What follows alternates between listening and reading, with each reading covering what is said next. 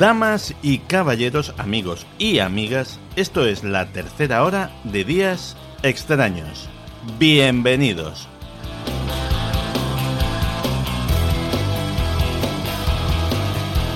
Es muy curiosa la cantidad de personajes mediocres, cuando no directamente nocivos, que ocupan tiempo y páginas en medios de comunicación y libros de historia, cuando personas a las que le debemos mucho, personas que literalmente han salvado la vida a miles de millones de personas, así como suena, sean completamente desconocidas para nosotros. Ese es el caso de Norman Borlaug a quien salvo que seáis ingenieros agrónomos, biólogos, botánicos o personas muy versadas en ciencia, es más que probable que no conozcáis.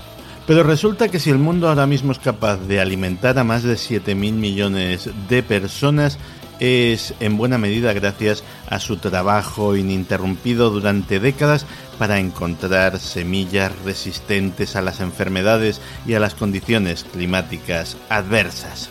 Antes de que se conociese el resultado de su trabajo, los expertos determinaron que morirían de hambre más de 1.500 millones de personas en África y en el subcontinente indio durante la década de los 80. Eso no sucedió.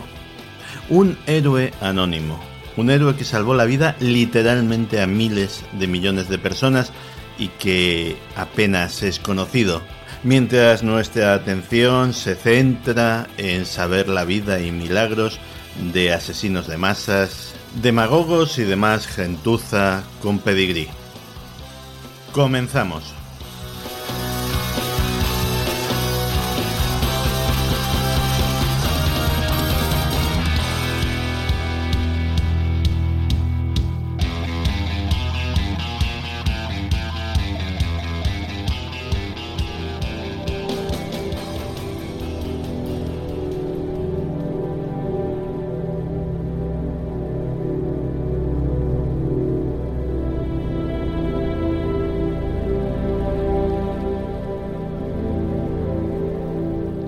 Lo hemos dicho unas cuantas veces, lo diremos unas cuantas más y las que sean necesario, porque si ha habido una noticia relevante este año en nuestro mundo, en el mundo de lo extraño, esa ha sido, sin lugar a dudas, la revelación de la existencia del programa avanzado de identificación de amenazas aeroespaciales, el AATIP, es decir, el programa OVNI del Pentágono ese que, como os digo siempre que menciono este tema, eh, no existía y luego resulta que sí existía. Es lo que sucede siempre, las cosas son mentiras, son fantasías, son inventos, hasta que dejan de serlo. Y el descubrimiento de la existencia de ese programa secreto que no existía, que eran inventos de los conspiranoicos, etcétera, etcétera, vino acompañado de la desclasificación de unas filmaciones ovni procedentes de las cabinas de pilotos de combate norteamericanos que atónitos perseguían objetos que excedían con mucho la capacidad de cualquier objeto humano. Y si esa fue la más importante noticia de 2018, parece ser que puede también convertirse en una de las más importantes de 2019.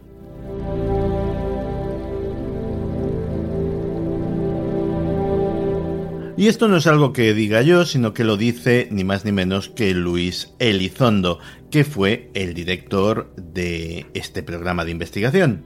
Y lo que dice Luis Elizondo es que durante 2019 puede que salgan más filmaciones, más documentos, más informes, más fotografías. En definitiva que en la recámara de este proyecto secreto queda muchísima información que todavía no se ha dado a conocer y según se puede deducir por las palabras de Luis Elizondo, información que podría dejarnos literalmente boquiabiertos. Toda esta información la reveló Luis Elizondo en una entrevista a la televisión de Las Vegas con George Knapp, el mítico periodista que por ejemplo también fue el primero en entrevistar en su día a Bob Lazar. Y aparte de mostrar su convencimiento de que 2019 puede ser otro año de sorpresas ufológicas importantes, dijo lo siguiente. Creo que la gente se sorprenderá de la frecuencia y el volumen con que estas cosas son aparentemente registradas, grabadas y observadas por militares en servicio activo en misiones alrededor de todo el mundo. Por otra parte del contenido de lo que dice Luis Elizondo en la entrevista se puede deducir que él piensa que hay gente de alto nivel tomando ahora mismo la decisión de desclasificar esa información. Aunque no debemos olvidar que Luis Elizondo es una persona que ha trabajado toda su vida en los servicios de inteligencia norteamericanos y que por tanto como operativo de inteligencia sabe escoger de forma muy cuidadosa sus palabras y revelar solo lo que puede revelar.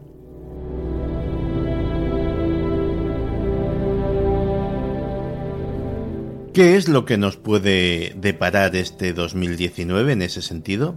A mí personalmente desde que conocimos la existencia de ese programa secreto del Pentágono, la palabra amenazas en su nombre oficial mm, me ha llamado mucho la atención y no me ha gustado un pelo. ¿Te está gustando este episodio? Hazte fan desde el botón apoyar del podcast de Nivos. Elige tu aportación y podrás escuchar este y el resto de sus episodios extra. Además, ayudarás a su productor a seguir creando contenido con la misma pasión y dedicación.